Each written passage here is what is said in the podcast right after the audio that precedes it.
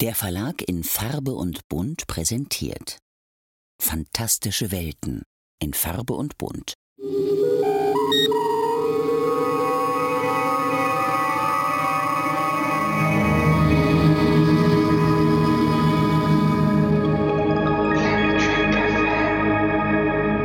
Guten Tag. This is Terry Farrell coming from Santa Monica, California to wish you all a fantastic second season rewatch on Planet Trek FM.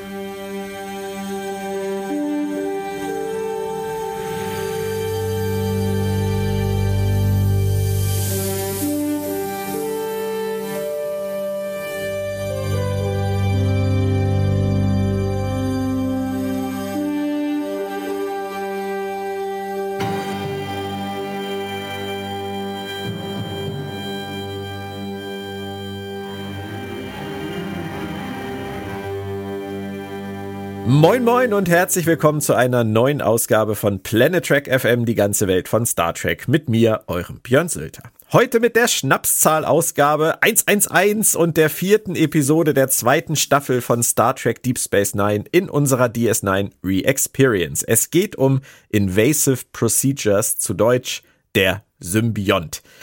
Der Auftakt-Dreiteiler der zweiten Staffel ist vorbei und wir wenden uns jetzt Woche für Woche den weiteren 23 Episoden des zweiten Jahres zu und sind echt gespannt, wie die Serie sich damals entwickelt hat und vor allem, wie schnell sie dann wirklich ihre Qualitätssprünge, von denen wir immer reden, hingelegt hat. Dazu begrüße ich wie immer meine Podcast-Partnerin, die Autorin, Übersetzerin und Kolumnistin Claudia Kern. Hallo Claudia. Hi Björn. es ist ein Schnapszahlcast. 111. Ja. Was ich, äh, was eigentlich hervorragend ist, weil sich ein Schnaps bei dieser Folge auch echt angeboten hätte. Hast du genug zu trinken am Start? Ich habe leider nur Mineralwasser am Start, weil ich äh, muss aber nachher noch einkaufen, obwohl die Folge liegt hinter uns. Da brauche ich wahrscheinlich gar keinen Alkohol mehr.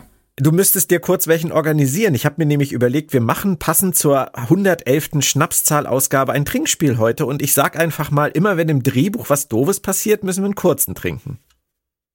Okay, äh, dann wird der Cast was, zehn Minuten? bis wir lallend und Frau betrunken Kern. unterm Schreibtisch liegen. Das ist ja furchtbar. Nein, da halte ich jetzt einfach mal gegen. Okay, dann halt, dann halte dagegen. Ich bin sehr gespannt ähm, auf deine Begründung für diesen diese optimistische Haltung.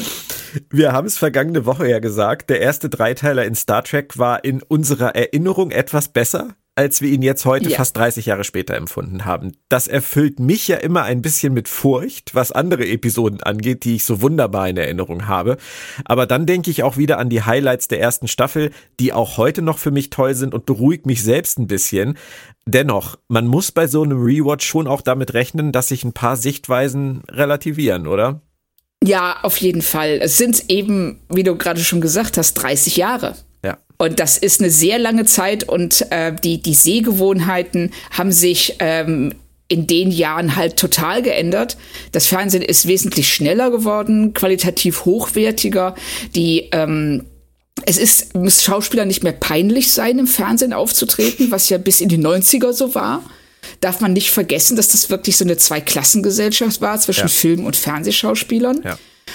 Und ähm, das gibt's ja heute gar nicht mehr. Und deshalb, ähm, ja, manches, was man damals toll fand, wirkt heute schwerfällig, altbacken, ähm, lahm oder auch gerade vom schauspielerischen Niveau her nicht so gut. Ja.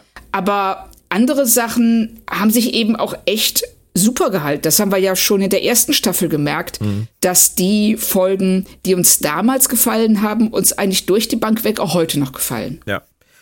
Und du hast eben gerade so schön gesagt, 30 Jahre. Ich finde es ja immer wieder so erschreckend, ne, wenn ich mir das überlege, dass das wirklich 30 Jahre sind. Und ähm, das ist mir jetzt, ohne dass wir jetzt groß auf ihn eingehen müssen, aber schon an einer Person in dieser Folge wirklich aufgefallen. Denn ich habe ähm, John Glover, habe ich wirklich für mich abgespeichert im Kopf von der letzten großen Rolle, in der ich ihn jetzt über lange Jahre gesehen habe. Das war halt als Lionel Luther in Smallville. Ja. Mit langen, zotteligen grauen Haaren und Vollbart. und dann sehe ich ihn hier in dieser Deep Space Nine Folge als jungen Mann als jünger als ich jetzt und denke, um, unfassbar. Und selbst Smallville ist schon so lange her. Weißt du? Ja. Das ist, das ist völlig verrückt. Ja, genau. Also Zeit ist irgendwie was ganz Seltsames. Ja, das Feuer, so. in dem wir verbrennen. ja, stimmt, ja. Oder so. Schauen wir einmal ganz kurz auf die Fakten zu Folge 4. Die Story stammt von John Wellplay und am Drehbuch hat er auch mitgearbeitet. Da habe ich erst mal gedacht, es klingelt nix bei mir bei diesem Namen. Wie geht's dir? Gar nichts. Völlige Fehlerzeige. Ist aber zumindest nicht ganz richtig. Er hat nämlich auch am Drehbuch zu Suddenly Human, Enders Sohn in TNG, mit Jerry Taylor zusammengearbeitet. Nach dieser DS9-Episode, hier war dann aber Schluss für ihn, zumindest bei Track. Er wechselte zu Andromeda, Space Final Conflict und Serien wie Trapper John MD, MacGyver, Beverly Hills 90210 und Baywatch. Ich habe irgendwie gerade einen Kratzen im Hals. Aber ja, bei der bunten Mischung äh, kann ich das aber auch verstehen. Das aber er hat viel gemacht, von daher. Hm. Mit ihm am Drehbuch schrieb einer meiner heimlichen Lieblinge, Robert Hewitt Wolf. Ähm, der ist damals mit A Fistful of Datas, eine Handvoll Datas, äh, bei TNG durchgestartet und blieb dann bis Ende der fünften Staffel auch bei Deep Space Nine und schrieb dann sogar noch am Ende eine Episode in Staffel 7. Mit ihm zusammen entstanden in verschiedenen Kombinationen 37 Episoden und darunter echte Perlen. Also wenn ich denke an The Wire, das Implantat mit Garak oder Past Tense, Way of the mm. Warrior, ähm, die oh, Doppelfolge toll. Homefront, Paradise Lost ähm, oder auch Trials and Tribulations. Der ja. Typ kann echt was und zuletzt hat er übrigens mehrere Jahre für Elementary geschrieben. Ah, okay, das, das passt aber. Mhm. Tatsächlich. Regie führte Les Landau und somit eine Track-Legende in seiner dritten von 14 DS9-Episoden und seiner 37. von insgesamt 59 Track-Episoden. Zum Schluss noch zu den damaligen US-Einschaltquoten. DS9 holte in Woche 4 der Staffel am 17. Oktober 1993 nach einem 9.0 Rating zuletzt ein sogar besseres 9.3 Rating und somit fast 9 Millionen Zuschauer ab. Die Serie hielt sich seit Mitte der ersten Staffel, als man erstmals unter ein 10er Rating sagte, bis hier völlig konstant. Das finde ich, muss man auch mal sagen. Sie haben zwar am Anfang, gerade in der ersten Staffelhälfte, sehr viele Zuschauer verloren, die wahrscheinlich reingeguckt haben und gedacht haben, nee, ich bleib bei TNG. Aber von diesem Moment an, ich glaube, es war die Folge Vortex, ähm, haben sie bis hier die Zuschauer gehalten. Bei TNG lief einen Tag später, am 18. Oktober 1993, der zweite Teil von Gambit, der Schachzug aus Staffel 7 und holte glatte 12 Millionen Zuschauer vor die Schirme. Zum Inhalt der Folge noch. Während eines Sturms verschafft sich der psychisch instabile Trill Verat Zutritt zur Station und zwingt Dr. Begier, ihm den Dex-Symbionten einzupflanzen. Es beginnt ein Wettlauf gegen die Zeit, denn ohne Dex ist Jazia dem Tode geweiht. Okay, ich sehe, du bist nicht eingeschlafen, das freut mich. Nein, ich, ich finde das ja immer ja. sehr interessant, das in den Kontext einzubetten, bevor wir äh, durchstarten. Das war eine schöne Idee unserer Hörer, tatsächlich. Ja, auf jeden Fall. Mhm. Also sonst schwebt das so in der Luft und keiner weiß, worüber wir reden. eine Sache noch, ich habe letzte Woche zu dir gesagt, mein Bauchgefühl sei richtig mies, du hattest gar keins. Ähm, Richtig? Und dann lese ich in der Vorbereitung dieser Folge, dass Michael Piller, Robert Hewitt Wolf, Ira Stephen Bear und Terry Farrell die Episode als einer ihrer Liebsten in Erinnerung haben. Bam. Oh, wow. Also, ich kann ganz ehrlich sagen, damit hätte ich jetzt nicht gerechnet. Also vor allen Dingen aus Sicht von Terry Farrell, die, wie ich finde, aber dazu später hier ganz schlecht bedient wird. Aber ich denke mal, da kommen wir eh später noch zu. Da müssen wir echt genau hingucken, vor allem auch unter diesem Aspekt. Es ist ja immer schwierig, wenn Schauspieler sagen, das ist meine Lieblingsfolge, dann neigt man dazu zu sagen, klar, da hat er ja auch die Hauptrolle gehabt. Also, aber das ist hier nicht so. Das hast du gerade gesagt. Richtig. Harry Farrell ist eigentlich gar nicht da. Ja, genau. Und das äh, ist auch für mich so einer der Hauptkritikpunkte an der Folge, ohne jetzt äh, vorgreifen zu wollen. Ähm, aber ich finde es ganz interessant, weil ich kann verstehen, warum, also jetzt nicht aus Terry Farrells Sicht, aber aus der Sicht der ähm, Leute hinter den Kulissen, warum ihnen die Folge so gut gefällt. Aber für mich sind die, also sind die Absichten erkennbar und die sind super. Die Ausführung finde ich schwierig. Dann gehen wir mal ins Detail in den Teaser und räumen gleich mal eine relativ dicke Kuh aus dem Weg. Die Station ist erneut evakuiert. Diesmal wegen eines Plasmasturms, Gedöns, irgendwas Dings. Und wieder ist nur eine Notmannschaft an Bord. Und ich denke mir so, ja, ist irgendwie ein bisschen mieses Timing jetzt nach der letzten Folge, oder? Ja, das habe ich auch nicht verstanden. Warum wird die Folge, die, die Folgen bauen ja nicht aufeinander auf. Die hätten sie doch problemlos weiter hinten in die Staffel schieben können. Ja. Weil hier war es wirklich so im ersten Moment, weil ich so, Moment mal, die Staffel ist evakuiert, die waren doch schon wieder alle zurück. rein, raus, rein, raus. Ja. Ich könnte mir vorstellen, das leite ich mir so her. Es ist ja ganz oft so, dass sie auch die Sendereihenfolge daran anpassen, wie sie mit dem Dreh durchkommen, wie die Verfügbarkeiten der Gastschauspieler sind und so weiter. Ich glaube gar nicht mal, dass das die Folge war, die sie als vierte Folge vielleicht im Kopf hatten. Man, man das, weiß es nicht ja. genau. Aber, ähm, also das würde ich Ihnen auch zugute halten, dass Sie ähm, vielleicht gezwungen waren, die Folge so zu schieben. Ähm, durch äußere Umstände, weil so ist es schon echt unglücklich. Aber man muss sagen, selbst wenn sie ein paar Folgen später gekommen wäre, hätten sie diese Evakuierungsproblematik dann halt auch gedoppelt und das zieht sich ja weiter durch. Nämlich wir sehen dann Quark, der sitzt da betend sinnierend in dieser Luftschleuse und der ist erneut zurückgeblieben und erneut ist Rom derjenige, der mit dem Evakuierungsshuttle weggeflogen ist und es geht irgendwie um Latinum und da denke ich mir halt, das ist komisch, das ist doch, das ist im Writers Room doch echt eine, eine miese Absprache. Ja, also ich weiß, äh, ich, ich kann mir wirklich nicht vorstellen, wieso gerade diese Szene, die das so deutlich macht, die so eine deutliche Doppelung ist zu dem, was wir gerade mal zwei Folgen vorher hatten. Mhm. Nämlich Quark kommt nicht mit, weil kein Platz für seine 600 Barren goldgepresstes Latinum ist. Mhm. Und ähm, Rom ist weg und ähm, Quark sitzt da wieder ganz allein in der Luftschüssel. Was macht der da überhaupt? Wieso sitzt der da stundenlang? Ja. der ist ertappt worden sage ich Ja, mal. ja, ich glaube auch. Also das, ähm, das wäre zum Beispiel was, das hätte ich schön gefunden, wenn sie das deutlich gemacht hätten. Mhm dass ähm, er dann nur, ähm, er brachte da gerade halt dieses Gerät an, was den Terroristen erlaubt, die Station zu betreten und ähm, kann nicht, kommt nicht mal rechtzeitig raus, bevor O'Brien und äh, Odo auftauchen und tut dann einfach so, als würde er da sitzen und seinen Bruder vermissen. ja, und weißt du, das ist jetzt Evakuierung, habe ich so gedacht. Hm, hm.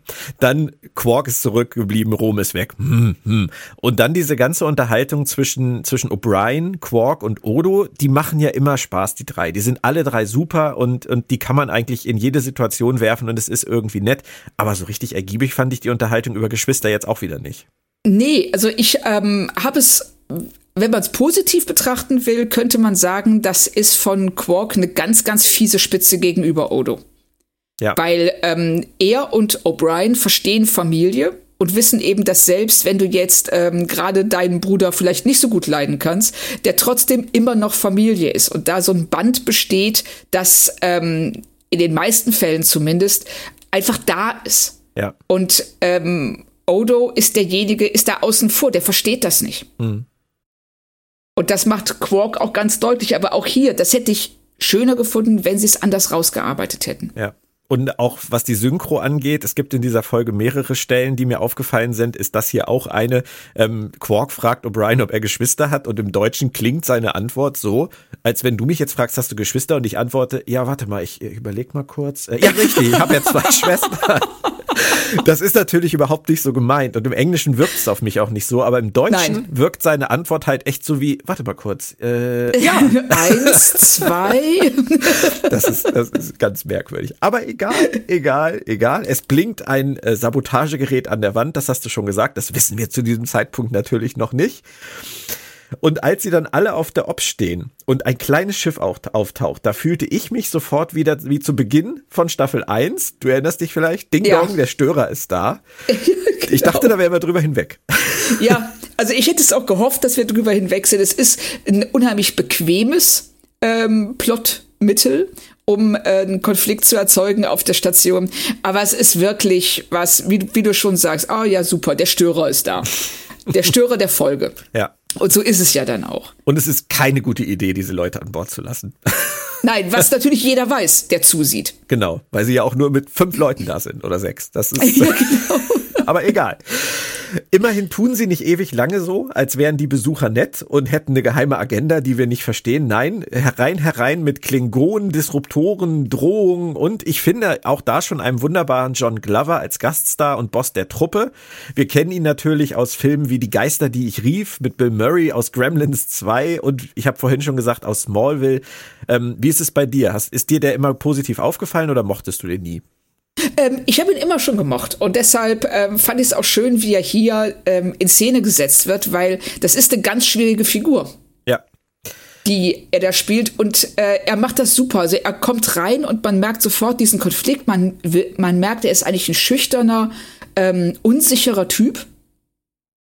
Und dann ist er aber umgeben von diesen Klingonen, die ähm, ihm die, die natürlich, äh, ja, wie Klingonen halt so sind. und, ja. und er da als deren Auftraggeber aber eigentlich mit der Situation total überfordert ist. Ja, das finde ich auch sehr schön. Das kommt sehr gut raus. Die anderen preschen vor und er steht da so ganz lange hinten irgendwie, hält sich im Hintergrund, traut sich eigentlich gar nicht richtig rein. Das haben sie ganz gut gemacht. Ähm, mit ihm zusammen kommt Megan Gallagher, die äh, kam mir auch gleich bekannt vor. Die sehen wir später in Deep Space Nine noch in Little Green Men, kleine grüne Männchen ähm, ah. auf der Erde. Und äh, dann sehen wir sie auch noch später in Voyager, tatsächlich in Body and Soul mit Seven zusammen in einer sehr schönen Folge. Und es ist jemand dabei, den kennen wir auch, das ist Tim Russ, hier als Klingone. Wie heißt der Klingone nochmal? Takar? Takar. Takar. Okay. Ähm, den kennen wir ja schon aus TNG. Da hat er in Starship Mine in der Hand von Terroristen mitgespielt. Er ist in Star Trek Generations gewesen, äh, Treffen der Generationen und dann natürlich später Tuvok auf der Voyager. Und hier ist er auch mal wieder als Klingone dabei in einer, ich will mal sagen, man könnte, man könnte freundlich sagen, in einer typischen Klingonenrolle, man könnte böse sagen, ähm, in einer äh, überzeichneten Klingonenrolle. ja gut, ähm, das eine widerspricht dem anderen ja nicht. Also nee, es ist, ist ja leider so. ja, bei den klassischen Klingonen ist die Grenze fließend zwischen ähm, diesen ähm, zwischen dem typischen Klingonen und dem total überzogenen Klingonen. Wir nehmen mal zum Beispiel finde, Worfs Bruder Kern. Großartig ja. fand ich den immer. Und dann halten wir mal dagegen mit Gauron. Gauron, Gauron, wenn der Augen rollend äh, und äh, fluchend, oh, you fools. You all. Hast du den Robert O'Reilly mal auf der FedCon gehabt? Ja, ja, klar. Ja. Das, ähm, also ich, äh, das, da, ich hatte das, das Dream Team J.G. Hertzler und Robert O'Reilly. Ja, in dem Jahr war ich, war ich nicht da.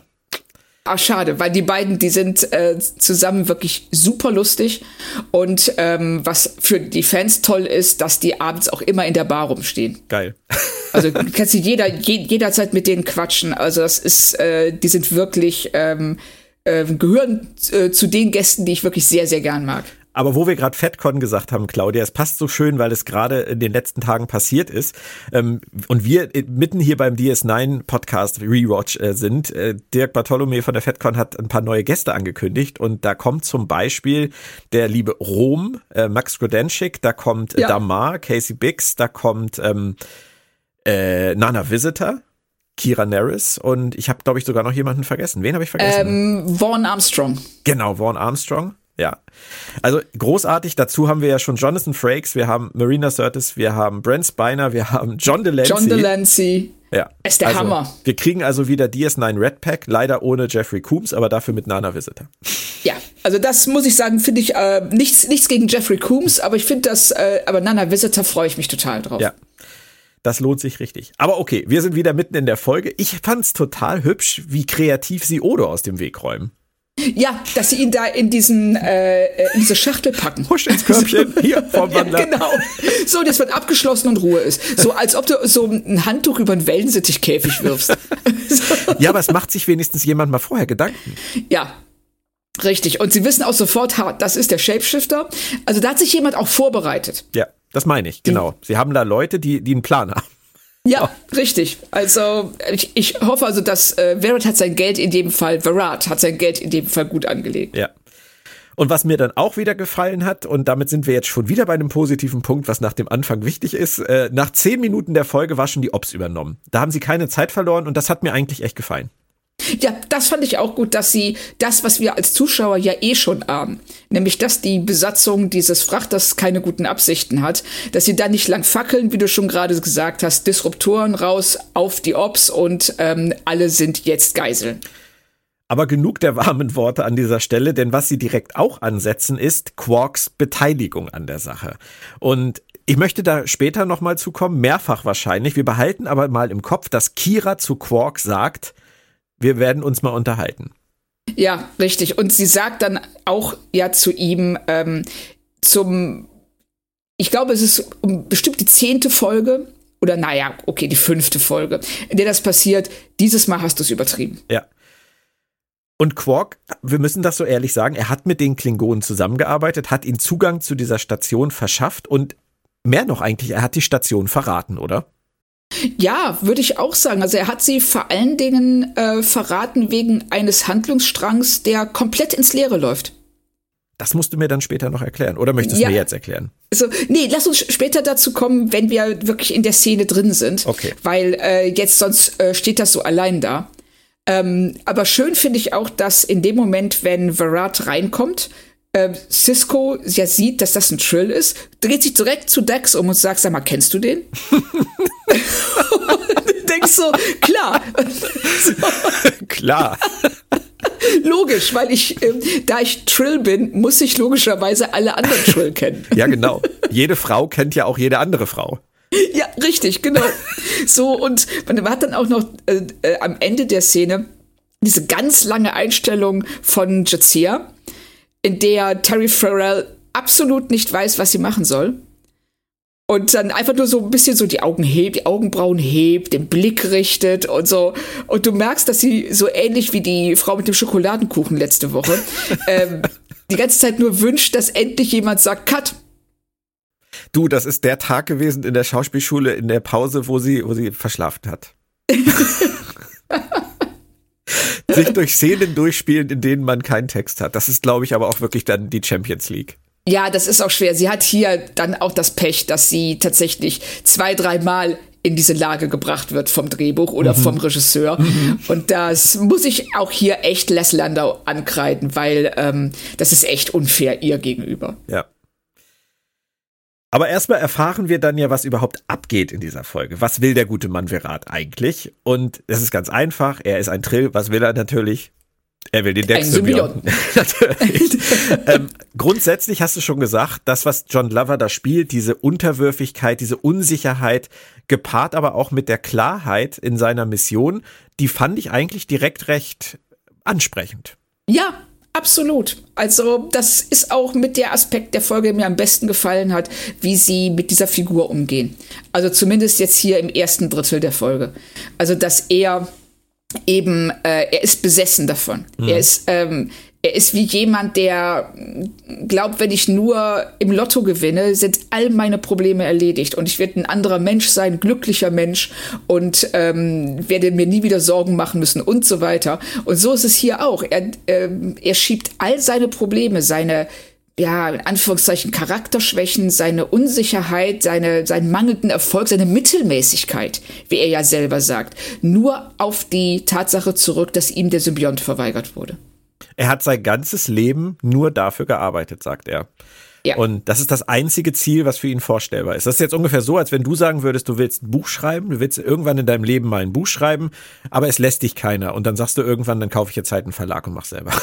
Ja, ja, richtig. So soll Leute geben, die sowas machen. Also das ist ja, äh aber mit dem Unterschied, dass er ja das sein Ziel nur erreichen kann, indem er jemand anderem was wegnimmt. Das stimmt. Ja, er ja, hätte, also hätte Dex Jetsia den ja auch abkaufen können. Bringt nicht viel, genau. wenn sie genau. dann stirbt, aber. Richtig, also ja, stimmt. Aber das wäre eher so, als ob ich bei Stephen King einbreche. Ja. Äh, ähm, ihn irgendwie im Keller einsperre und ähm, seine Romane einfach selber schreibe. Ja, oder einen mitnimmst und versuchst, den zu verkaufen und dann feststellst, dass wenn du nicht Stephen King heißt, dass das keine Sau interessiert. Richtig. Aber wir kommen vom Thema ab. Ähm, Virat wurde von der Symbiose-Kommission auf Trill als ungeeignet eingeschätzt. Und er akzeptiert das ja nicht. Erstmal kurz dazu, verstehst du sein Problem? Ja, natürlich. Also es ist was, das äh, ihm wahnsinnig viel bedeutet. Und äh, ich glaube, jeder ist schon mal in der Lage gewesen, dass man irgendwas haben wollte, was man, wo man nicht sicher war, ob man es bekommt. Man hat was dafür gearbeitet, man hat sich reingekniet und ist gescheitert. Also dieses Scheitern, das ist ja was, das ähm, äh, einem auch nachhängt, das auch ganz schwer ist. Ja. Und, äh, und er ist nicht darüber hinweggekommen. Gleichzeitig finde ich aber, dass alleine durch seinen ersten Auftritt, das ist echt toll gemacht, wir als Zuschauer sofort verstehen, weshalb er abgelehnt worden ist. Ja. Und das ist echt cool. Das haben sie super umgesetzt, weil wir sehen etwas, das in dem er sich nicht stellen will. Das Witzige ist ja, und ich weiß nicht, ob du dich noch erinnerst, in der dritten Staffel gibt es die Folge Equilibrium. Und da wird uns dann erklärt, dass dieser angeblich ja so wahnsinnig komplizierte Auswahlprozess, wo dann am Ende wirklich nur ganz wenige fürs, fürs Joining in Frage kommen mit dem Symbionten, dass das ja eine große Lüge ist. Ja. Und dass eigentlich fast alle kompatibel wären und dass die auf Trill nur Angst davor haben, dass sowas, was Verat hier jetzt macht, dass das im Prinzip sich, äh, sich, dass was um sich greift, weil die Leute wissen auf einmal, ich hätte auch einen haben können. Ja, genau. Das, ähm, ich, ich, ich kann mich noch grob ähm, an die Folge erinnern. Ich weiß nicht mehr, wie ich sie fand, aber ich finde die, äh, also an sich ist die Idee natürlich super. War aber sicherlich eine Idee, die sie nachträglich hatten, ne? Ja, auf jeden Fall. Das ist gut, das machen sie ja öfter mal, dass so Sachen dann im Nachhinein umgeschrieben werden. Und ähm, wenn man Wo, Wobei Glück es hier ja nur ergänzend ist. Sie schreiben ja, ja nichts um. Sie gehen tiefer, sage ich mal. Ja, richtig. Also sie ähm, nehmen eine Annahme, die wir bisher hatten, und äh, äh, zerstören sie. Ja. Was, ähm, was ich auch absolut okay finde und gut finde. Mhm. Und hier funktioniert es eben auch, weil sie nicht zu viel darauf aufbauen. Ja. Und obwohl Verat so unsicher ist, hat er nichts zu verlieren und geht deswegen auch recht kompromisslos vor, finde ich zumindest. Und Dex ist sofort bereit, sich zu opfern. Und ich, ja, ich musste so ein ganz kleines bisschen an ihre latente Tendenz zur Selbstaufgabe aus Staffel 1 denken. Kannst du sie verstehen, dass sie da sofort sagt, alle raus hier, ich regel das, ich lass mich umbringen? Nein, überhaupt nicht. Also ich finde, das ist, ähm, äh, da fangen die, für mich zumindest, fangen die Schwächen der Folgen an, ganz, ganz offensichtlich zu werden. Dass sie so fatalistisch, so fast schon mit so einer Todessehnsucht. Mhm. Sie lässt ja überhaupt keinen Widerspruch zu. Und so bedrohlich ist die Situation nicht. Nee. Das tut, sie machen ja auch alles dafür, habe ich ja schon gesagt. Sie spielen das ja auch alles so ein bisschen auf Sparflamme. Das ist ja auch okay, weil sie ja nicht, nicht tun, als wäre da mehr los, als es in Wirklichkeit ist. Aber ja. sie ist halt trotzdem sofort so, wie halt damals in der ersten Staffel in der Folge Der Fall Dex, wo sie sofort sagt, äh, da, da kann ich nicht, das kann ich nicht sagen. Ich sag, ich schweige jetzt, ich äh, versuche nicht mich zu verteidigen und wenn die mich umbringen, bringen sie mich um. Ja, genau. Also mit so einer, ähm, wirklich mit so einer, äh, ja, sie, sie wirkt lebensmüde im wahrsten Sinne des Wortes. Ja. Und, und das ist in der Situation auch gar nicht nachvollziehbar. Also es, ähm, es wirkt dann auch dadurch, dass sie so, so, ähm, ja, nicht gelassen, also wirklich fatalistisch und gleichgültig reagiert, ähm, damit zieht sie die anderen auch runter. Ja. Weil die können dann nicht sagen, oh mein Gott, Dex, nein, nein, sondern die müssen sich auf ihr Niveau begeben und ebenfalls so ein bisschen, ja, ja, war ja eigentlich schön so, aber dann halt nicht. Kann das denn irgendwas mit ihrer sehr langen Lebenszeit zu tun haben? Also mit der sehr langen Lebenszeit des Symbionten? Ich dachte so ein ganz kleines bisschen an einen meiner Lieblingsfilme, Interview mit einem Vampir. Ich dachte an Brad Pitts äh, Figur des Louis, der ja auch irgendwann sagt, ich habe keine Lust mehr. Ich habe die ganzen Jahrhunderte gesehen. Ich habe das, das gibt mir alles nichts mehr. Kann das sein, dass der der Dex-Symbiont zusammen mit einer mit einem Charakter wie Jadzia diese Lebensmüdigkeit entwickelt? Kommt dir das so vor auf Basis dessen, was wie wir Dex bisher erlebt haben? Nein. Deswegen weiß ich nicht, wo das immer herkommt. Nein, ich weiß es auch nicht. Und es, äh, ich finde es wahnsinnig frustrierend, dass sie ähm, diese Figur immer wieder in, äh, auf diese gleichgültige Ebene runterziehen. Und äh, ich glaube, sie soll einfach so eine, ja, zen-buddhistische Abgeklärtheit besitzen. Aber so wirkt es halt überhaupt nicht. Es wirkt so, als würde sie hier, wie auch schon in der Fall Dex, ihr Leben einfach wegwerfen. Ja. Ja, ich glaube, nix. du hast recht. Also, dass sie ihr diese, diese Charakteristika zusprechen wollen und vielleicht darüber hinaus auch noch dieses Taffe, weißt du, sie, sie hat halt die richtige Lösung, sie, sie, sie kann sofort überblicken, was zu tun ist. Sie ist grundsätzlich bereit, sich für ihre Kolleginnen und Kollegen zu opfern. Das sind, glaube ich, alles Dinge, die sie versuchen zu sagen, die aber irgendwie ja. in die Hose gehen. Ja, richtig. Genauso kam es mir auch vor. Das, das ist fast so wie so ein, ich, also in so einer, in so einer Animationsserie, denke ich mal, wäre das so ein, so ein Running Gag, dass immer irgendjemand, ja. wenn irgendein Problem auftaucht, sagt, ich bring mich um. Genau so, oh, sie haben Dex umgebracht. genau. Aber das ist hier halt nicht beabsichtigt. Egal. Es geht weiter Schlag auf Schlag. Nach 20 Minuten kommt schon die OP ins Spiel, die den. Moment, Dex warte, warte, warte. Ah. Lass uns ganz, ganz kurz zurückgehen zur Bar. Doch. Äh, zur Bar, äh, damit ähm, ich den, das Problem ähm, mit Quark und den Klingonen ah, kurz ja. ansprechen kann. Sprich Weil an. wir haben ja diese ganz merkwürdige Szene mit Quark und Yato in der Bar. Das da, stimmt. Ne, da sagt er, da, da haben sie irgendwie dieses Teil, diese, diese, diese Box, wo irgendwas drin ist. Und ähm, Quark hat offensichtlich mitgemacht, also hat die erlaubt, dass sie, oder hat den Klingonen und ähm, Varat die Möglichkeit verschafft, an Bord zu kommen, weil er den Klingonen dieses Zeug verkaufen will, was immer es ist. Dann sagt der Jared so, ja, ich habe aber keine Kohle. Sagt Quark, oh ja, schade. Das war's. Es wird nie wieder angesprochen. Weißt du, was ich mir dazu aufgeschrieben habe? jetzt, jetzt bin ich gespannt. Bar, Quark, Jeto, Box, Ware, Fragezeichen, what the fuck, Fragezeichen, egal, Punkt. Deswegen habe ich es ja, auch nicht und angesprochen. Und damit hast du dir exakt so viele Gedanken gemacht wie der Autor. ja, ich habe, ich, das war, das war so eine Szene wie die Unterhaltung über Geschwister. Ja, richtig. Was soll das da? Und vor allen Dingen, es macht hier ähm, eine zweite äh, äh, Handlungsebene auf, die nie wieder aufgegriffen wird. Yes. ja, deswegen, wie gesagt, ich habe das, ich habe es nicht richtig verstanden, was sie mir damit sagen wollen. Habe dann halt gedacht, das ist einfach nur die Ergänzung dazu, dass wir nochmal verstehen, dass er mit denen zusammenarbeitet. Ja. Hätte, sie hätten ja. ihm auch so einen Button anstecken können. I worked with the terrorists. Das wäre ungefähr genauso subtil gewesen. Richtig. Aber gut, okay. Ja, das, das ist das Problem, was du hast, dass sie einfach da nicht, nicht wirklich konkret werden. Ja, dass sie, ähm, ist, dass, dass, dass sie uns was ähm, an, also dass sie was anreißen, was dann überhaupt keine Rolle mehr spielt. Hm. Und äh, wie du schon sagst, es ist wie die Unterhaltung über die Geschwister. Die kannst du rausschneiden, ohne dass es jemanden stört. Ja.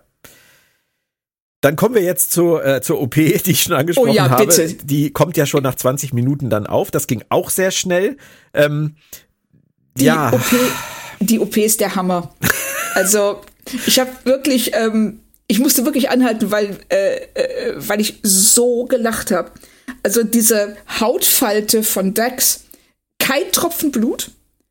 Dann zieht Bashir den Symbionten aus dieser Hautfalte raus wie so ein Baguette aus der Aldi-Tüte. Also, das war eine unglaubliche Szene. Äh, ich habe mir dazu die Frage an dich notiert, für die 90er geht's aber durch, oder? Nein, ganz ehrlich. das ist, also ich finde es, ich finde es total lobenswert, dass du der Folge so viele Knochen hinwirfst. Und ähm, ich habe vielleicht keine mehr. ja, ich weiß. Das, aber bisher wirklich Respekt. Das, ja. ähm, aber dann hätten sie, wenn sie schon das Blut nicht zeigen wollen, dann mach halt einen blöden Vorhang davor. Mhm. Aber ja, ich, diese ich, ich Hautfalte wollte, ist der Kracher. Ich, die Hautfalte ist fast das Schlimmste, aber natürlich müssen wir auch über den Symbionten an sich reden. Ähm, der sieht ja auf jeden Fall komplett anders aus als in TNG als in der Folge ja. The Host. Ähm, da haben sie damals ja die Trill eingeführt, aber geschenkt. Sie haben sich damals ja entschieden, dass sie das anders machen wollen als vorher. Und ähm, ist in Ordnung. Und was, was für dich vielleicht noch interessant ist, Michael Westmore, ähm, der Make-up-Supervisor, ja auch lange Jahre an Star Trek, der hat das halt überarbeitet und der hat darüber ähm, zusammen mit David Livingston in einem Audiokommentar mal nachgedacht und da kam halt so ganz deutlich raus, dass es ihnen ganz wichtig war, dass diese Folge halt nicht billig wirkt, also cheesy war das Wort. ähm, Und sie haben dann Alien als Vergleich benutzt und haben halt gesagt, das Beste ist, wenn du etwas nicht siehst und deine, deine Fantasie letztendlich die Arbeit übernimmt. Mhm. Aber dafür haben sie hier halt viel zu viel gezeigt. Ja, richtig. Also ich verstehe auch nicht so ganz den Bezug zur Folge. Weil sie zeigen der, weil sie zeigen den Symbionten ja völlig klar. Und, ähm, und der sieht halt aus, ähm, so, wenn ich versuche, Brot zu backen. Und das. Also, das ähm, ist, also die gesamte Szene, ich bewundere die Schauspieler, die das durchgezogen haben, ohne irgendwie ein Lachflash zu kriegen. Ich werde noch nicht kampflos aufgeben, was die Folge angeht. Und das finde ich auch so schön, weil das eine tolle Parallele, weil außer Dex wollen auch alle nicht kampflos aufgeben. Wir müssen ja ein bisschen Spannung erzeugen. Die Uhr tickt, der Wirt kann nicht lange alleine überleben. Und dann gibt es, und das fand ich dann so super, erstmal eine zünftige Kneipen, äh, Obschlägerei. So richtig im Stil der 80er Jahre. Es fehlten nur die Lederjacken, es fehlten die Barhocker. ja, genau. Und die, äh, und die übertrieben lauten äh, Knallgeräusche, wenn so eine Faust auf ein Gesicht trifft. Ja. Oh Mann. Ja, das, das, das, das war so eine Szene, da kommt nachher noch so eine in dieser Richtung, wo ich echt ja. gedacht habe, wo kommt das jetzt her? das ist so, wie Cisco der Quark wirkt. Ja, äh, aus dem Nichts kommt das raus und, ähm, und, du, und du sitzt dann nur davor und sagst, was soll das bringen? Ja. Aber Stichwort Quark, der bekommt auf der Ops langsam kalte Füße, merken wir. Und wir gehen jetzt einfach mal davon aus, dass er nicht wusste, was die Terroristen auf der Station vorhaben. Ja, Dann also ich denke. Ja, bitte. Ja, so könnte man tatsächlich auch die Szene in der Bar rückwirkend erklären. Dass die äh, Klingonen ihm dieses Angebot gemacht haben und obwohl sie gar kein Interesse an diesem Zeug, was auch immer es ist, hatten und dann äh, einfach nur Zugang zur Station wollten, den hat Quark ihnen verschafft, in der fälschlichen Annahme, dass sie was von ihm kaufen wollen. Und ähm, jetzt merkt er, was er da eigentlich gemacht hat. Und dass die überhaupt nicht den Anspruch hatten, diesen Deal mit ihm zu machen. Genau, so habe ich mir das rückwirkend an der Stelle auch erklärt. Dann hat ja, er ne? nur bewaffnete Terroristen auf die Station gelassen. Also da jetzt Kleinigkeit. Aber Kira sagt trotzdem, er hat seine Leute verkauft und er ist erledigt, egal was passiert. Pflichtest du ihr da noch bei? Ja. Also doch, also an dem Punkt würde ich sagen, sie reagiert absolut richtig, weil er hat ähm, äh, Dex Tod wovon man ja in diesem Moment ausgehen muss, verursacht. Er hat Terroristen Zugang zur Station verschafft. Er hat dafür gesorgt, dass ähm, die ähm, Notfallbesatzung in Geiselhaft genommen wird. Und wir wissen ja nicht, was noch alles passiert. Ja. Es kann ja sein, dass die am Ende beschließen, wir wollen keine Zeugen und knallen alle ab. Ja. Wir bleiben an der Quark-Sache dran. Wir sprechen da noch drüber. Ähm, Kira und Co. versuchen derweil an Verats Freundin Mariel ranzukommen. Und ich bin jetzt wieder der gute Cop. Äh, ich fand's, ich fand's gut gelungen, weil sie ihre Motivation hinterfragen, weil sie ihr Dinge aufzeigen, die sie vielleicht noch gar nicht richtig einschätzen kann, weil sie einfach, ja, Zweifel säen. Ja, also da bin ich bei dir. Wow. Das,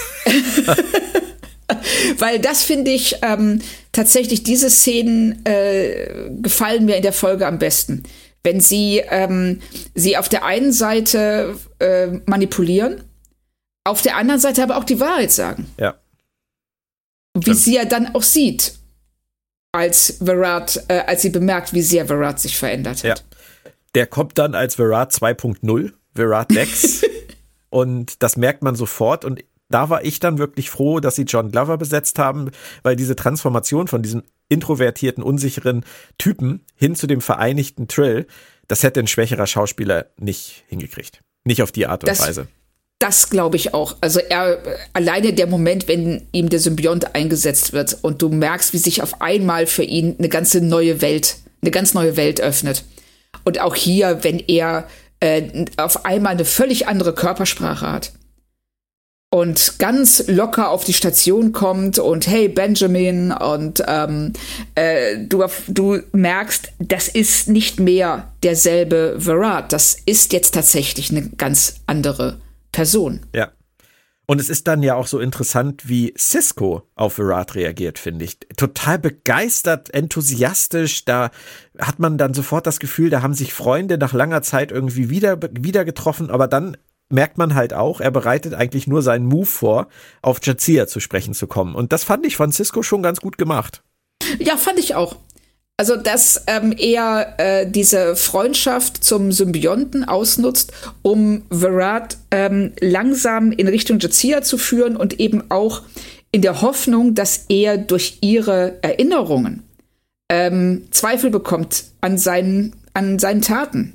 War das wirklich richtig? Und vielleicht auch, dass die, der, der Symbiont, also auch die Moralvorstellungen des Symbionten, ähm, auf ihn übergehen und er erkennt, dass das, was er getan hat, schlicht und ergreifend falsch ist. Das ist ein super Punkt, weil das ist eine Frage, die ich mir wirklich gestellt habe, wie Cisco auf die Idee kommt, dass Virat jetzt, nachdem er das hingekriegt hat, was er offensichtlich lange vorbereitet und lange geplant hat und sich gewünscht hat, warum er jetzt deswegen einen Rückzieher machen sollte. Aber die Moralvorstellungen des Symbionten sind echt ein Thema. Da habe ich gar nicht so drüber nachgedacht. Also, das ist äh, das Einzige, wie ich es mir erklären kann, weil sonst, ich, habe mich genau das gleiche wie du gefragt. Ähm, glaubt er wirklich, dass er, dass Virat darauf verzichten könnte? Er hat das sein Lebensziel erreicht. Ja. Aber er ist eben nicht mehr nur Virat. Und ähm, wir wissen nicht, also das ist ja auch was, was äh, bis jetzt zumindest relativ offen bleibt, wie stark der Symbiont die äh, seinen Wirtskörper oder seinen Wirt an sich äh, beeinflusst. Und ähm, das wiederum ist die große Schwäche der Folge, dass sie das eben im Fall von Dex auch so nicht ansprechen. Gar nicht. Genau, das Gar wird nicht, überhaupt, überhaupt nicht Thema. Sie ist, sie ist, äh, sie ist ja die ganze Zeit sowieso äh, im Tiefschlaf. Ja, sie sagt dann einmal, ich glaube, es ist schon in der nächsten Szene, oh Julian, ich fühle mich so leer. genau. Und dann, ja, das ich gehe das Habe ich auch häufig montags morgens, aber Auf jeden Fall bekommt auch Mariel hier dann ja erstmals den neuen, herrischen, selbstbewussten Virat zu spüren und da wissen wir natürlich schon, oh oh. Und deswegen macht Cisco natürlich weiter und er sät Zweifel. Es ist mal so ein bisschen die, ja, die pazifistische Herangehensweise. Keine Waffen, keine Bomben, nur Worte. Magst du das? Ja. Ich mag das, ja. Weil ich meine, er hat auch keine Waffe, von daher hat er auch keine Richtig, ne, so. Es ist ja nicht so, als ob er das nicht möchte. Es geht nur nicht. Das, also, ich finde das cleverer. Weil ähm, das ist dann wirklich äh, wie, so ein, wie so ein Schachspiel. Und ähm, alleine durch die Tatsache, dass 80 Prozent der Folge in Ops spielen, ne, musst du auch ähm, äh, clever vorgehen, damit du äh, die Zuschauer bei der Stange hältst. Und das die, in den Szenen mit Cisco, finde ich, gelingt ihnen das. Also Cisco und Mariel. Ähm, sonst nicht so. Ja weiß nicht, wie du es siehst. Nee, ich sehe das genauso. Ja, die, das sind sicherlich die stärksten Szenen und ähm, ich fand es auch gut, wie er es dann am Ende im Prinzip ihr den Ball zuwirft und ihr so ja. sagt, dann check's doch selber ab, weil er genau weiß, sie wird es merken. Sie weiß es schon, er hat diesen Zweifel schon erfolgreich gesät. Ist jetzt nur die Frage, wie schnell das dann irgendwie die Saat dann auch angeht. Aber das ist, denke ich, die richtige Taktik von ihm. Und während ich über das alles so nachdachte und mich relativ wohlfühlte in der Folge, springt auf einmal Quark diesen Klingonen an. Ja. Und äh, auch da habe ich wieder nur gedacht, was zur Hölle? Also ich hätte an der Stelle des Klingonen hätte ich ihn gefasert. Ja, genau. So, so. Also ich war da auch sprachlos in der Szene. Und ja, nicht nur ich, sondern auch die äh, komplette Brückenbesatzung steht ja da und guckt mit diesem What the fuck? Und hilft ja Quark noch nicht einmal. Nee.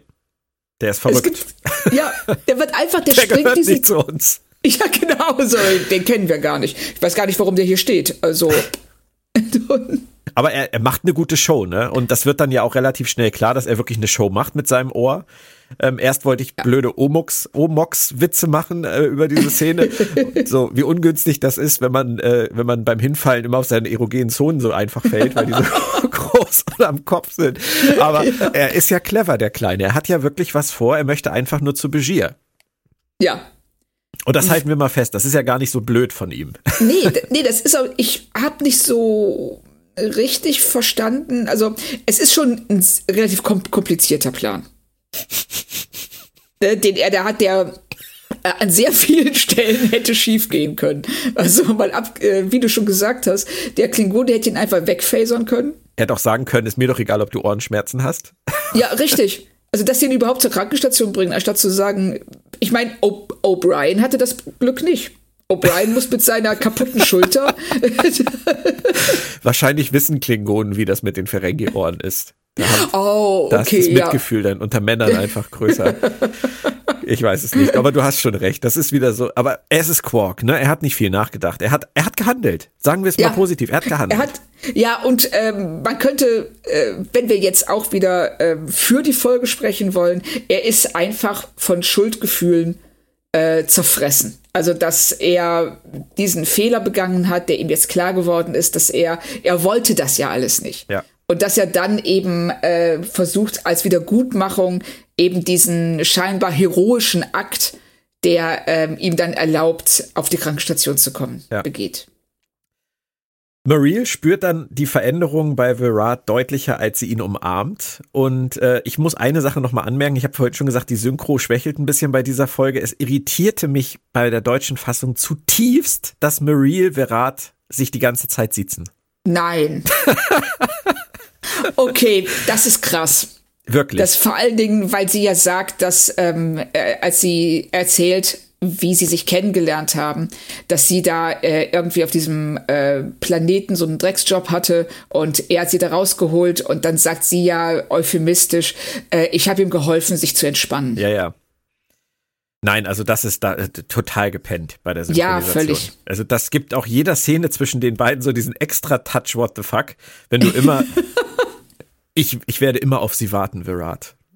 Das ist oh schön, Gott. Mariel. Das weiß ich sehr zu schätzen, dass sie das tun. ja, genau. Nicht schön. Naja. Aber äh, dafür haben wir dann eine gute Chemie zwischen Begier, Quark und dem Klingonen auf der Krankenstation. Das Station ist auch schön, ne? das ist eine schöne Nebenstory, fand ich. Eine sehr kurze, wenn auch. Ähm, aber dank Quarks Einsatz sind sie zumindest jetzt ihren Aufpasser los. Da kriegt er doch ja. einen gedanklichen Pluspunkt für, oder? Ja, das äh, würde ich auch sagen. Das hat er, ähm, ich sage ja, also die Herleitung dieses Plans, da darf man keine Sekunde drüber nachdenken. Aber das Ergebnis ist halt super. Ähm, sie schaffen es, äh, Jeto zu betäuben und ähm, holen dann sogar noch Odo raus. Ähm, in einer schönen Safe-Knacker-Sequenz die ja dann auch von Quark gut eingeleitet wird, als Bashir sagt so, und jetzt äh, kümmern, holen wir Odo raus und Quark guckt ihn an und sagt, müssen wir? ja, aber er macht es. Das ist der zweite er gedankliche es, Pluspunkt. Ja. Richtig. Das ist sehr gut, da kommen wir ja wenigstens in der Handlung ein bisschen weiter, aber es muss sich natürlich alles noch weiter zuspitzen. Wir haben dann noch die Geiselnahme, die auch relativ, sag ich mal, ja, solide abläuft, so der bleibt hier, die kommt mit, ich gehe mit, kein Problem. Das ist so die, die Geiselnahme auf die relaxte Art auf DS9. Aber ähm, es ist halt alles sehr runtergeschraubt, sie machen nicht viel Tamtam -Tam drum und äh, Cisco dringt dann endlich zu Mariel durch und das macht er auch wieder gut. Er spielt mit ihren Gefühlen und er nutzt das letztendlich aus, um ihr klarzumachen, dass sie ein gemeinsames Ziel haben. Sie möchte den Virat wiederhaben, den sie hatte und er möchte Jadzia behalten. Das äh, genau. äh, kann ich verstehen, dass sie darauf einsteigt. Ich kann das auch verstehen, vor allen Dingen, weil sie ja schon, äh, wie du schon gesagt hast, die Veränderungen von Virat erlebt hat und weiß, dass ihre Beziehung so nicht mehr funktionieren kann. Ja. Dass ähm, er hat, er, er hat sie, er lässt sie links liegen. Sie äh, kommt nicht zu ihm durch. Sie findet keinen Zugang zu ihm, weil sie eben diesen ähm, scheuen und äh, zurückhaltenden Virat geliebt hat und nicht diesen sehr selbstbewussten und herrischen. Hm. Nein, das, das haben sie tatsächlich gut umgesetzt. Das fand ich auch glaubwürdig. Ähm, du darfst jetzt mal einen Satz beenden, Claudia. Als Virat dann durch das Shot geht und da mitten im Raum dieser Servierwagen steht. Ja, wer hätte eine Sekunde daran gezweifelt, dass das Odo ist? ja, aber das, ich glaube, wir sind diejenigen, die es wissen sollen. Es war nur ja. so, der war so komisch platziert da mitten im Raum. Virat irritiert ja. das ja gar nicht. Nein, weil das ist völlig normal, dass in so einer Raumstation einfach ein Servierwagen. Ich meine, da muss man auch mal einfach Odos ähm, Urteilsvermögen in Frage stellen, weil er hätte alles sein können. Er hätte irgendwie einen Schraubenschlüssel, der am Boden liegt, oder äh, eine Konsole an der Wand. Nein, er ist ein Servierwagen. Ja, er war ja auch schon mal ein total merkwürdiges Ölgemälde. ja, das Ölgemälde, das, äh, das, äh, da rätsel ich auch noch drüber, was das darstellen sollte. Ja. Aber Odo und Kira kriegen es dann hin, gemeinsam wieder mit einer kleinen Schlägerei. Und dazu habe ich eine kleine Anekdote äh, für dich. Du erinnerst dich oh. sicherlich noch an Patricia Tallman. Ja, aus natürlich. Babylon 5. Die war ja auch früher Stuntfrau äh, oder ja. war sie eigentlich die meiste Zeit ihrer Karriere. Und sie hat hier tatsächlich das Stunt-Double für äh, Nana Visitor gegeben. Und ah, nee. in der Szene, in der sich äh, Kira mit äh, Takar, mit Tim Russ Charakter prügelt, da hat Tim Russ, der Patricia Tormann, an, äh, aus Versehen so doll ins Gesicht gehauen, dass die alle am Set total ausgerastet sind. Die haben wahrscheinlich schon die Rettungshubschrauber gerufen. Aber Patricia Tormann hat einfach nur gerufen, nein, stopp, das war super, das war total authentisch und wir machen das jetzt einfach zu Ende. die Frau ist echt hart drauf. Sehr, sehr cool. Kommen wir zum großen Höhepunkt der Folge, Claudia. Die Konfro zwischen Cisco und Virat, auch in der Luftschleuse. Da habe ich eine Frage an dich und die ist nicht ganz unwichtig und jetzt kippt bei mir langsam auch die Stimmung. Aber ich frage dich das oh, oh. trotzdem mal. Virat, ja. Virat, ne? Der ist sich ja. ja absolut sicher, dass Cisco sein Benjamin ihn nicht erschießt, aus Rücksicht auf den Deck-Symbionten. Und ich muss sagen, ich bin da total bei Virat. Mhm. Kann ich total verstehen.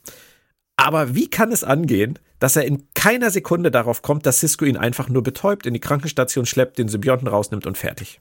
Ja, das ist, also er sagt ja, so wie ich es verstanden habe, sagt er zu Cisco, du wirst mich auch nicht mit dem Phaser betäuben, weil du damit den Symbionten beschädigen könntest. Das ist doch Quark. Ja, natürlich. Aber das, ähm, aber es wird, ich meine auch, es wäre sogar schon mal gesagt worden, oder Dex hätte es schon mal gesagt, dass das ähm, für Symbionten gefährlich ist. Und ja, da gut ist das nie, so einen Energiestoß zu kriegen. Nein, Ne, das ist richtig. Also es ist passiert das ist häufiger nicht, mal. Richtig, also das, äh, ich denke auch mal, das wird so im Wellness-Tempeln wenig angeboten. Das ähm, so ein Phaser-Stun. Aber was ich mich frage ist, er sagt zu ihm, nee, Benjamin, das wirst du eh nicht machen, du, du schießt doch nicht auf mich, ich kenne ich kenn dich doch, du bist mein bester Kumpel. Und dann geht er aber keinen halben Meter von ihm entfernt zur Tür und Cisco hätte in dem Moment problemlos in sich einfach packen können. In den Schwitzkasten nehmen und zur Krankenstation schleppen. Ja, vermutlich. Und das ist also. Als so Hawk hätte Avery Brooks das gemacht. Ja, genau.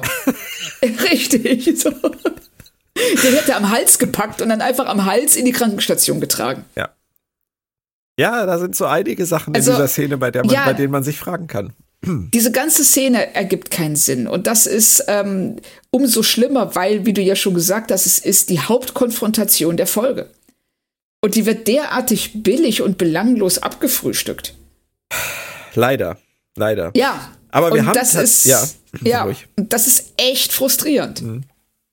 Aber wir haben sogar noch zwei Themen, äh, die ich auf der Liste habe. Vorher möchte ich aber noch mal anmerken, dass die Krankenbettszene zwischen Virat und Mariel auch für mich so unerträglich war in der deutschen Fassung, weil die sich auch da siezen. also geht gar nicht, geht gar nicht, Leute. Nein, verstehe das nicht. Ist, aber okay, wenn der Fehler halt einmal drin ist im System, dann wird er halt auch konsequent bis zum Ende durchgezogen. Ja. Virat liegt dann da, sehr verwirrt, und dann sagt er, er weiß nichts mehr. Und da habe ich mich gefragt, speichert nicht eigentlich das Gehirn die Erinnerung? Das habe ich mich auch gefragt. Und äh, ich war mir aber nicht sicher, worauf er sich bezieht. Bezieht er sich darauf, dass er sich nicht an seine Zeit mit dem Symbionten erinnern kann oder dass er das Wissen und die Erinnerungen des Symbionten verloren hat? Das haben sie, das war echt schlecht geschrieben, weil du kannst es auf beide Weisen lesen. Ja. Und was du sagst, bin ich völlig bei dir, das ergibt keinen Sinn er müsste wissen, was passiert ist, weil es ist in seinem Gehirn, es ist seine Erinnerung.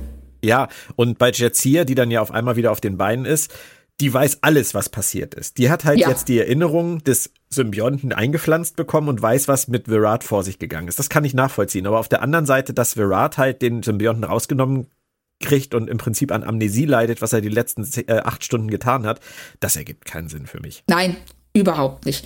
Also ich finde, was ich schön finde, ist, dass ähm, Virat in dieser Szene dann eben sagt, äh, ich, ich bin jetzt ganz allein und Mariel ihm direkt widerspricht und sagt, nee, ich bin doch bei dir und ähm, äh, wir stehen das gemeinsam durch. Ja, und that's und, it. Äh, Happily ever after. Alles wieder gut. ja, genau, alles wird gut. Und, äh, und auch Jazias Reaktion auf Virat, dass sie ihn einfach nur traurig findet. Mhm. Terry Farrell ist in der Szene übrigens auch nicht besonders gut.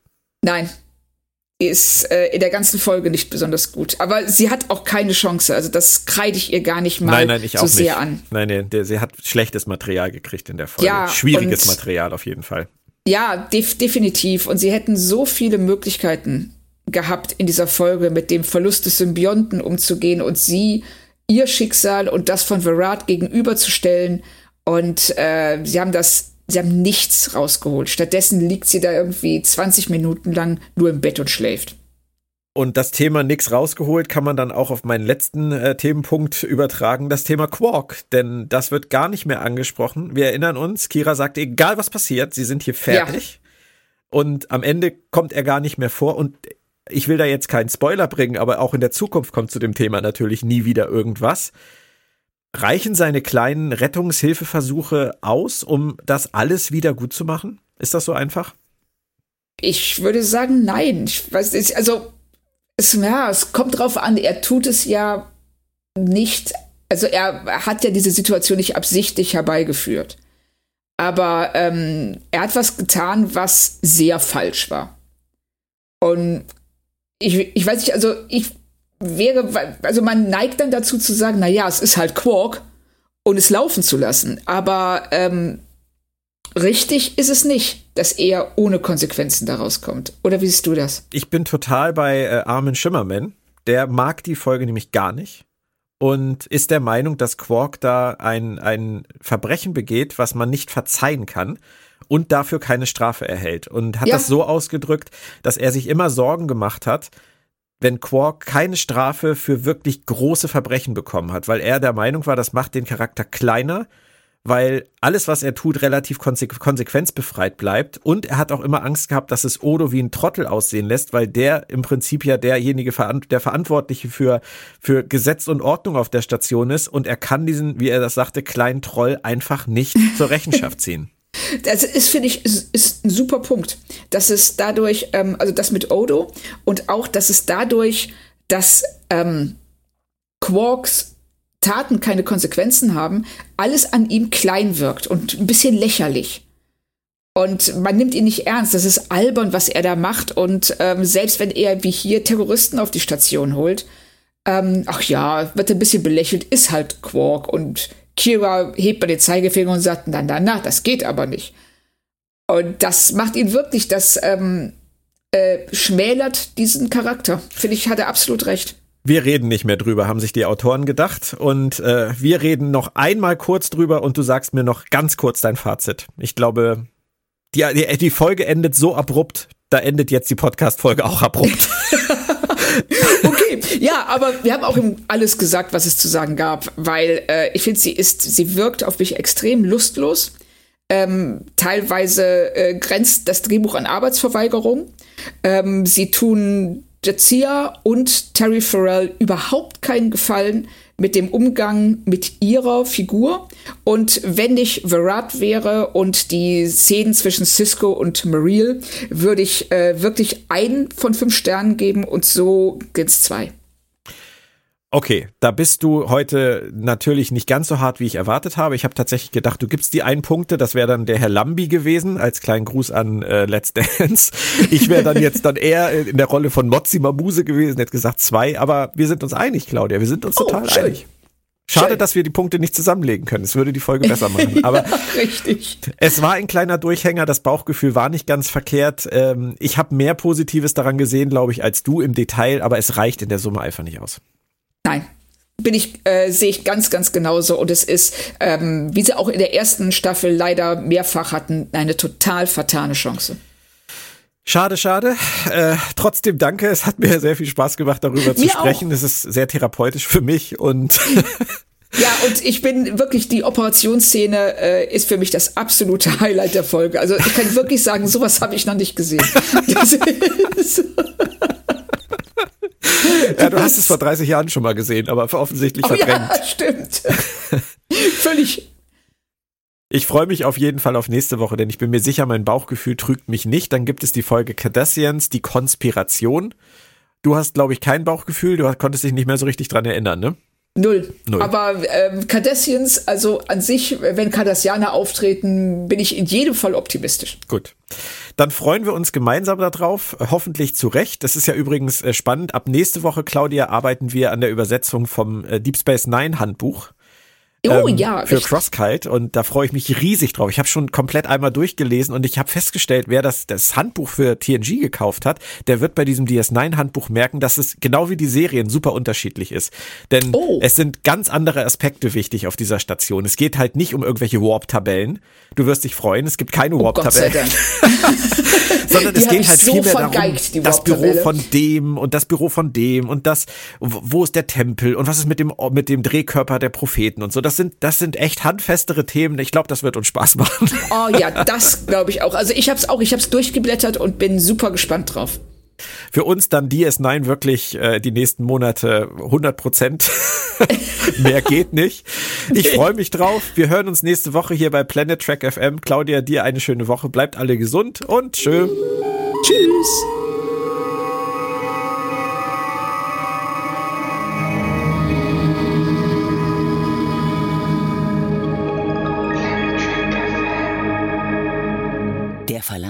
Farbe und Bunt präsentiert. Fantastische Welten in Farbe und Bunt